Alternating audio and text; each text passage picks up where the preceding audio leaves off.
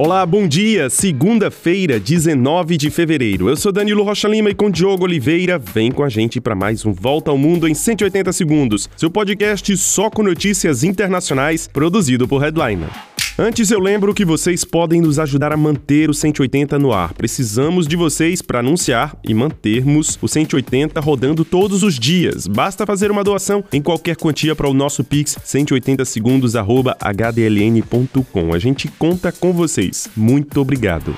Começamos de olho nas relações entre o Brasil e Israel, que azedaram de vez. Olha, o primeiro-ministro de Israel, Benjamin Netanyahu, considerou vergonhosas e graves as declarações feitas pelo presidente Lula, que comparou as atuais ações de Israel na faixa de Gaza ao Holocausto, conduzido por Adolf Hitler e os nazistas contra os judeus. Netanyahu diz que Lula cruzou uma linha vermelha ao fazer esse tipo de declaração. Consequência, o governo de Israel convocou o embaixador do Brasil em Tel Aviv para uma chamada de reprimenda e condenar as palavras do presidente brasileiro. Lula fez a comparação durante a viagem à Etiópia e criticou a inação do mundo diante da ofensiva israelense na faixa de Gaza. Entidades israelenses dentro do Brasil também condenaram a fala e pediram moderação ao presidente brasileiro. Já o secretário de Estado americano, Anthony Blinken, deve chegar amanhã ao Brasil. Ele deve se encontrar justamente com o presidente Lula em Brasília e participar do encontro dos ministros de Relações Exteriores do G20, que começa no Rio de Janeiro, nesta quarta. Blinken deve enfatizar o apoio dos Estados Unidos à presidência do Brasil no G20. Eles devem também falar de direito dos trabalhadores entre os dois países e tratar, logicamente, da guerra no Oriente Médio. Em seguida, Blinken seguirá para a Argentina, onde se encontra com o presidente Javier Milei. Aliás, a reunião dos ministros das Relações Exteriores do G20 no Brasil também terá a presença do ministro russo, Sergei Lavrov. Por enquanto, não há previsão que ele encontre o americano Blinken.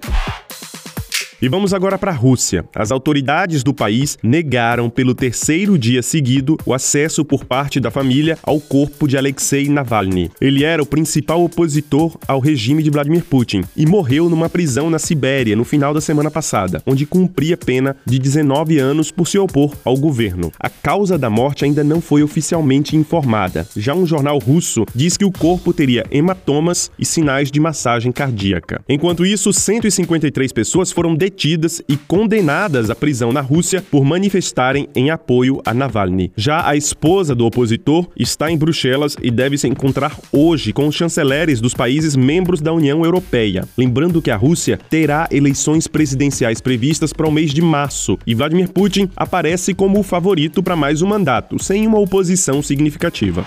Na Ucrânia, cerca de 900 pessoas ainda ficaram na cidade de Avdivka, tomada pelos russos depois de quatro meses de intensos combates. A cidade tinha 30 mil habitantes e agora não se sabe o destino desses poucos moradores que decidiram ficar. As tropas ucranianas se retiraram de Avdivka por falta de munições e pessoal, enquanto do lado russo, cerca de 47 mil soldados teriam morrido para conquistar essa cidade.